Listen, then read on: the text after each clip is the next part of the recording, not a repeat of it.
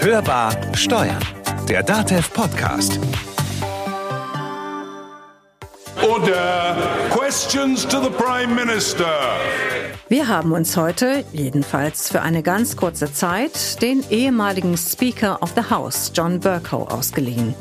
Der überparteiliche Sitzungsleiter des britischen Unterhauses sorgte zumindest in den Debatten für ein wenig Ordnung. Wir wiederum wollen heute etwas ordnenden Durchblick in den Brexit bringen, in der elften Folge der Hörbar Steuern. Dazu begrüße ich Sie ganz herzlich. Mein Name ist Konstanze Elter. There is only one way to get, take this country forward, and that is to get Brexit done. Immerhin ist jetzt eines klar. Großbritannien hat die Europäische Union zum 31. Januar verlassen. Bis Ende des Jahres bleibt allerdings erstmal alles, wie es ist. In einer sogenannten Übergangsphase ist Atempause im Brexit-Streit.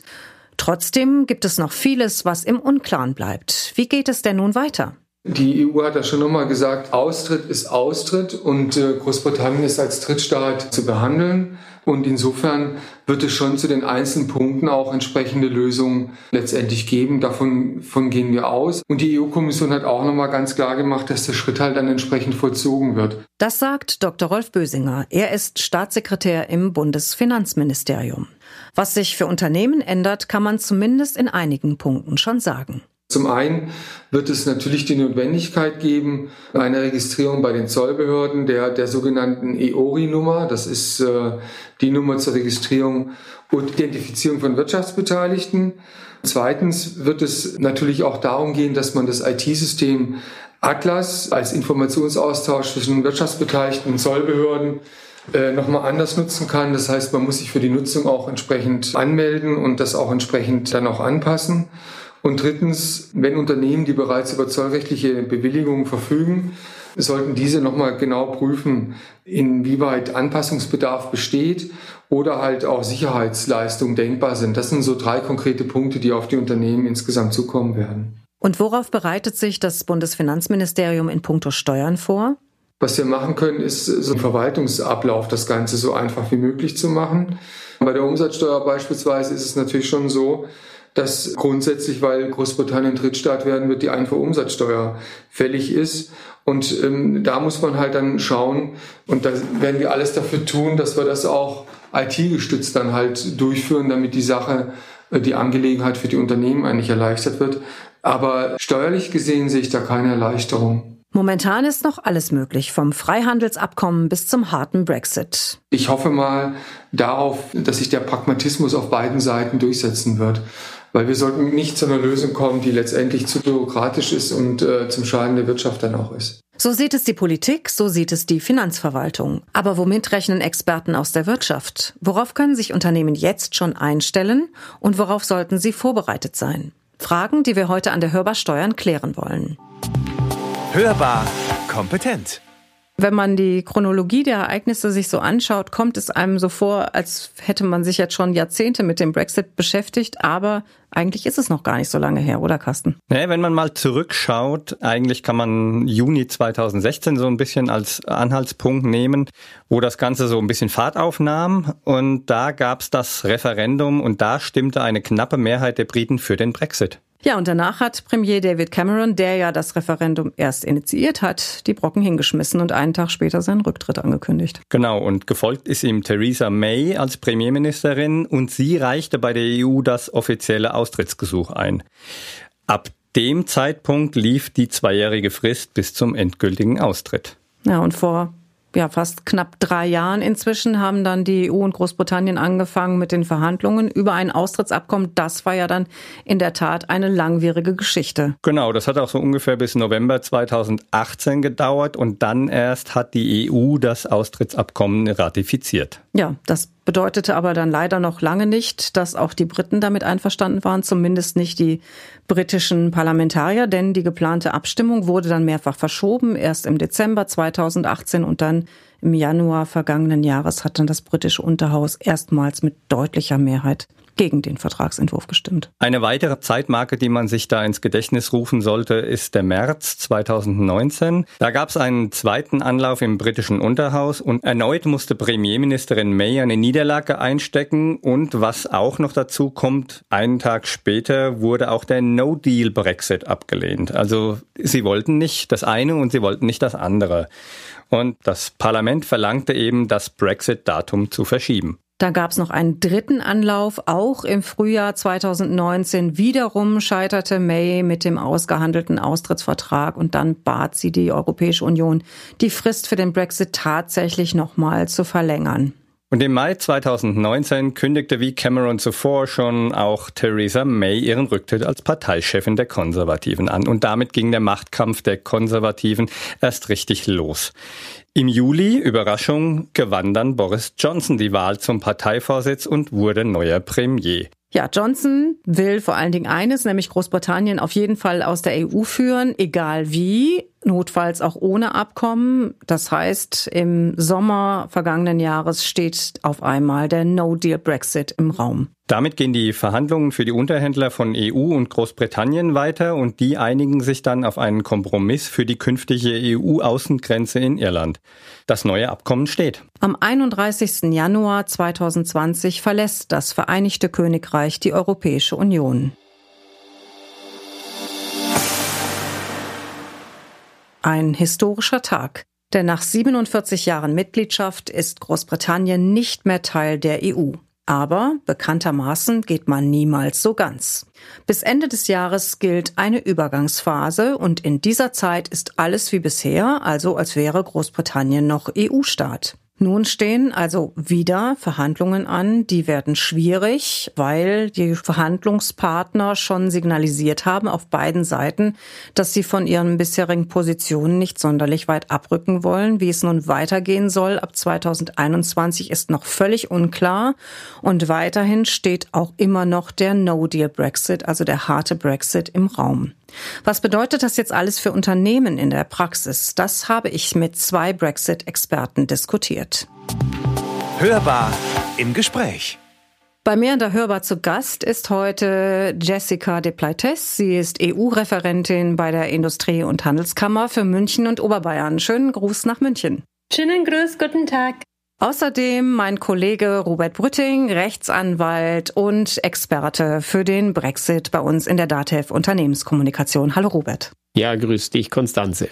Frau de Plates, was sollten Unternehmen denn in der Übergangsphase bis Ende Dezember nun tun mit Blick auf den Brexit? Also Unternehmer sollten auf jeden Fall äh, mögliche Risiken und Handlungsfelder identifizieren. Wir als IHK München bieten auf unserer Internetseite schon auch Checklisten wo die Unternehmer sich auf unterschiedliche Themenbereiche konzentrieren können, beispielsweise Zoll, Transport, Besteuerung, Arbeitsrecht, Gesellschaftsrecht und so weiter und mögliche Handlungsfelder zu identifizieren. Beispielsweise, wenn es dann nach der Übergangsphase doch noch keine Einigung zustande gekommen ist, ähm, wäre dann auch zu erwarten, dass ein harter Brexit zutrifft. Und da sollten auch Unternehmer ihre Notfallpläne dann schon parat haben. Darauf würde ich ganz später noch zurückkommen. Zunächst noch die Frage, es gibt ja durchaus Unternehmen, die jetzt vielleicht keine direkten Handelsbeziehungen zur Insel pflegen.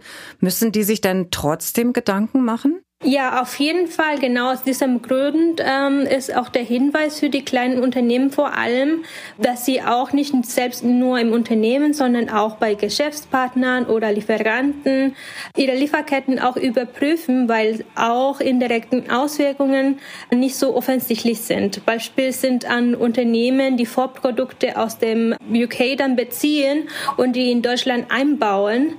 Äh, da werden die wahrscheinlich in Zukunft auch zollrechtliche Fragen eine Rolle spielen und auch wenn es dann bei der ähm, Lieferung von Vorprodukten auch zu Verzögerungen kommt. Hätten Sie vielleicht noch mal ein Beispiel für so ein Vorprodukt? Ähm, Autoteile. Da sind einige äh, Änderungen auch ja im Moment, aber äh, es sind auch ganz viele, die dann auch Vorprodukte aus Großbritannien noch beziehen. Jetzt bestehen da ja möglicherweise, Robert, schon Verträge. Worauf müssen Unternehmer denn da achten und vielleicht auch bei neuen Vertragsabschlüssen, die gerade anstehen? Ja gut, der Brexit hat natürlich auch Konsequenzen auf zahlreiche privatrechtliche Vereinbarungen, Verträge und Unternehmen in Bezug zu Großbritannien. Und man muss da jetzt eben äh, draufschauen bis zum Ende der Übergangsphase, was man äh, tun kann. Also relevante Parameter sind, welches Recht ist anwendbar, Rechtswahlvereinbarungen, internationale Zuständigkeit von Gerichten, Gerichtsstandsvereinbarung, Regelungen zur Vollstreckung von Urteilen und Entscheidungen,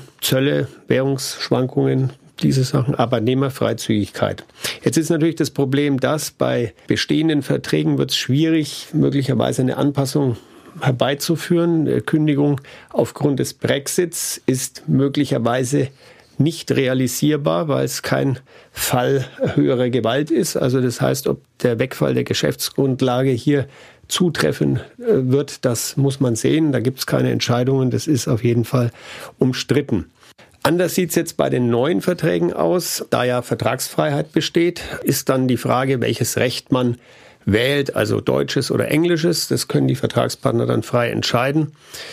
Und ähm, aufgrund der größeren Rechtsunsicherheit im Vereinigten Königreich dann raten viele Kanzleien, die jetzt international eben da auch beraten, dazu, deutsches Vertragsrecht ähm, zu vereinbaren, wenn es dann im Verhältnis mit äh, Großbritannien geht. Allein schon wegen der weiter bestehenden EU-Mitgliedschaft Deutschlands. Jetzt ist ja auch, liest man viel darüber, dass möglicherweise auch eine, gerade in neuen Verträgen, eine Brexit-Klausel ergänzt werden sollte. Ist das sinnvoll? Das ist in jedem Fall äh, empfehlenswert äh, für neue Verträge. Also die Vertragsparteien können beispielsweise vereinbaren, dass im Vertrag nach dem de facto, äh, also nach dem Austritt, wenn jetzt beispielsweise ein harter Brexit kommt, dass der Vertrag dann endet oder gekündigt werden kann oder wer äh, möglicherweise aufgrund des Brexits verursachter Mehrkosten äh, dann trägt, je nachdem, wie dann im, am Ende der Übergangsphase ähm, die Verhandlungen eben laufen oder was dann vereinbart ist. Also das kann man alles in entsprechenden Vertragsklauseln regeln.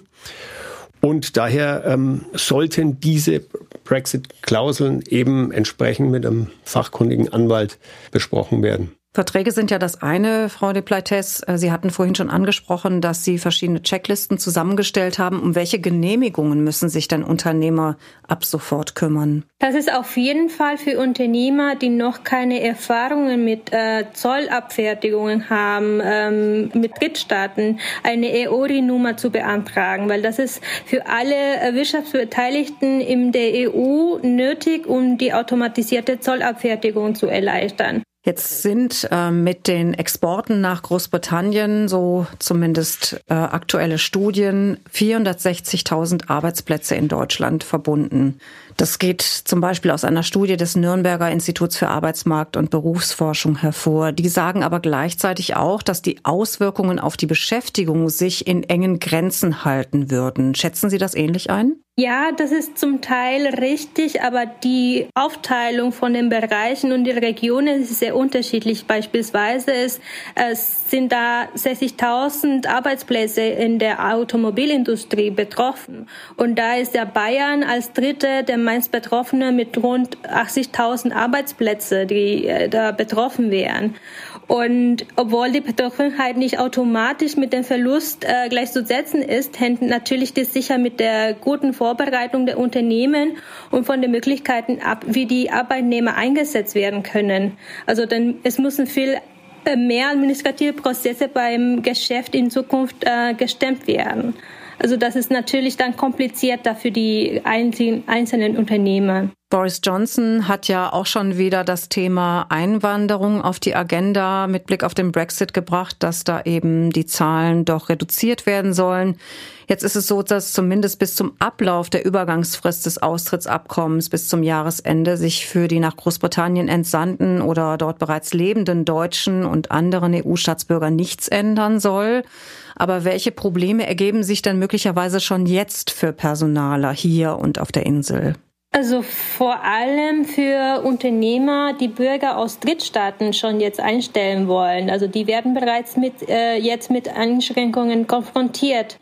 Ähm, natürlich ist auch der Zeitdauer der Beschäftigung auch sehr wichtig, äh, weil äh, wenn es darüber hinaus, wenn Sie nach dem 1.1.2021 da äh, eine, einen Einsatz planen, ähm, da sind auch diese Drittstaatsbürger auch betroffen. Vor allem auch diejenigen, die Mitarbeiter erst, wie gesagt, nach Ablauf der Übergangsphase jemanden einstellen wollen, weil ja auch nicht genau absehbar ist, äh, wie das mit den neuen Immigration Law aussieht. Jetzt gibt es da ja auch unterschiedliche Mitarbeitergruppen. Wenn wir jetzt mal nur auf das Thema Arbeitnehmerfreizügigkeit und Entsendung von Mitarbeitern nach Großbritannien schauen, wie sind denn da die verschiedenen Regelungen für die unterschiedlichen Mitarbeitergruppen und was ist da zu erwarten? Also die kurzfristige Entsendung von Mitarbeitern wird auf jeden Fall einer der Bereiche sein, die viel restriktiver gehandhabt wird. Gerade äh, haben Sie ja auch erwähnt, mit diesem Versprechen ist äh, Premierminister Johnson zur letzten Wahl angetreten. Mit dieser neuen äh, Immigration Law äh, bei den Entsendeformalitäten werden auch wahrscheinlich auch die Voraussetzungen für die Ausübung von bestimmten Berufen und gegenseitige Anerkennung von Berufsqualifikationen betroffen sein, was bisher nicht der Fall war. Der deutsche Gesetzgeber hat ja schon ein wenig vorgesorgt, Robert, für die Übergangsphase ein Brexit-Übergangsgesetz erlassen, das seit Anfang Februar in Kraft ist. Was sieht denn dieses Gesetz genau vor? Naja, letztlich geht es eigentlich nur darum, dass Rechtsklarheit geschaffen werden soll, dass letztlich für den Übergangszeitraum ähm, nach dem Austritt des Vereinigten Königreichs ähm, im gesamten Bundesrecht äh, praktisch diese Rechtsgültigkeit gegeben ist, dass das Vereinigte Königreich weiterhin als EU-Mitgliedstaat zu behandeln ist, bis zum Ende der Übergangsphase.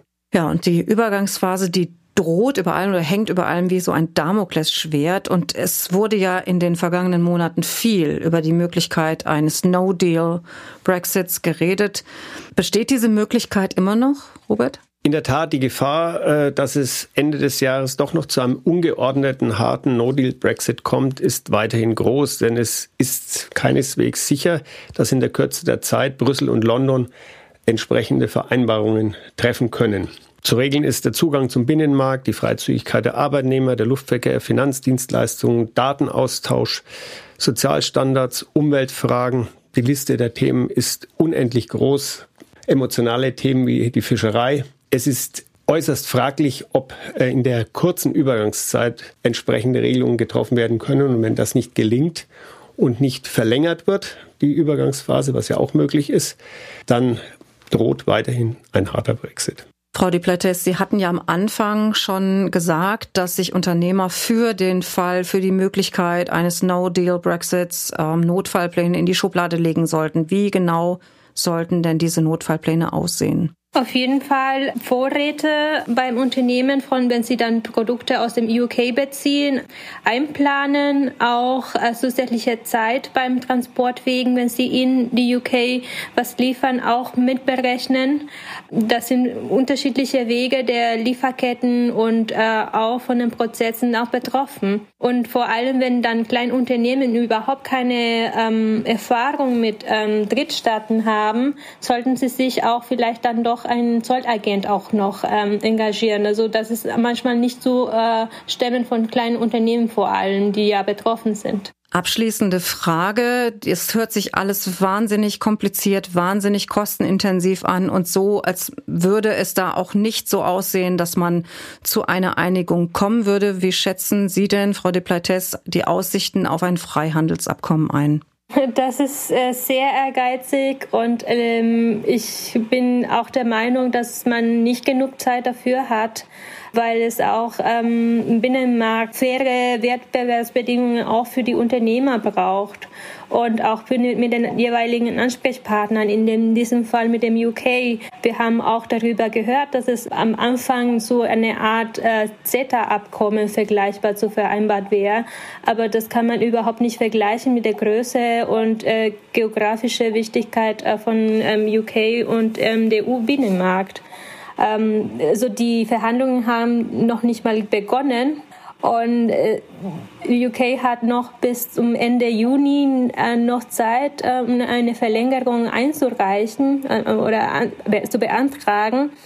Und das hat Herr Johnson auch schon gesagt, ähm, das werde er nicht machen. Und bis dahin ist auch einer der emotionellen äh, Themen auch noch dran, dass es bis Mitte Juni auch die äh, Fischereibedingungen ähm, verhandelt werden. Also das ist ähm, meiner Meinung nach sehr knapp und da wird es wahrscheinlich auch zu einem harten Brexit kommen. Robert, was glaubst du, wenn wir nächstes Jahr im März hier wieder stehen an der Hörbar, wo stehen wir dann mit Blick auf Großbritannien oder wo steht Großbritannien dann? Also ich schließe mich da an. Ich denke, die Zeit ist viel zu knapp, denn es bleiben eigentlich nur neun Monate Zeit von März bis November, um ein entsprechendes Abkommen durchzubringen. Denn der Dezember würde ja dann für Ratifizierung und Formalitäten benötigt werden. Und äh, alle führenden Politiker äh, haben bereits jetzt schon gesagt, die Zeit sei viel zu kurz. Und äh, wie schon gesagt, es müsste eine Fristverlängerung bis Ende Juni beantragt werden. Boris Johnson hat es kategorisch abgelehnt. Er hat ja sein Versprechen, ähm, dass der Brexit so durchgezogen wird, sogar in ein Gesetz gegossen. Und letztlich geht es eben darum, der britische Premier will ein reines Freihandelsabkommen und losgelöst von allen EU-Regeln. Brüssel betont aber im Gegenzug, der Zugang zum Binnenmarkt über ein Freihandelsabkommen muss an diese Regeln gebunden sein. Also das sind Fragen zu klären, ob der Europäische Gerichtshof dann letztlich als juristische Instanz weiter gelten sollte. Das will die EU, ähm, weil üblicherweise bei den Freihandelsverträgen, Beispiel Kanada oder Japan, ähm, wenn da die eine Seite die Regeln bricht, ähm, das wird nicht ähm, entsprechend sanktioniert. Also das ist dann ziemlich zahnlos an der Stelle. Und das will man jetzt bei Großbritannien anders haben und will hier über den Vertrag eben diesen, ich sag mal, äh, Europäischen Gerichtshof als juristische Instanz einfügen und scharf stellen, salopp gesagt. Ne? Und das wird halt von Boris Johnson kategorisch abgelehnt. Das ist eine rote Linie, also über die geht er definitiv nicht drüber. Ja, vielen Dank an meinen Kollegen Robert Brütting, Rechtsanwalt, und an Frau Jessica de Pleites, EU-Referentin bei der Industrie- und Handelskammern München und Oberbayern. Vielen Dank. Gerne. Unternehmen, die Geschäftsbeziehungen irgendeiner Art zu Großbritannien pflegen, stehen also vor einem Dilemma. Jetzt in der Übergangsphase geht alles weiter wie bisher, aber es ist weitgehend unklar, auf welche Situation sich Unternehmen denn überhaupt vorbereiten sollen. Der harte Brexit ist immer noch ein realistisches Szenario, andere Regelungen aber genauso. Also ist ein Notfallplan gefragt und Unterstützung von kundigen Experten. In unseren Shownotes haben wir einige Checklisten und Hintergrundmaterialien zum Thema Brexit für Sie zusammengestellt. Demnächst hörbar.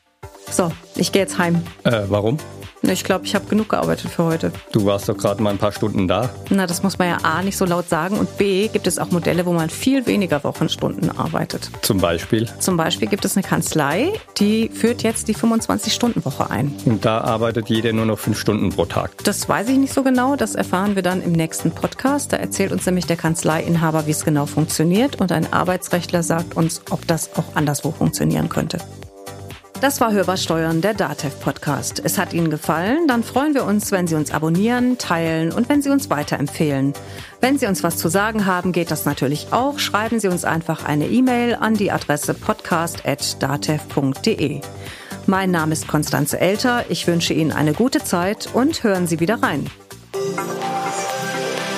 Hörbar Steuern, der DATEV Podcast.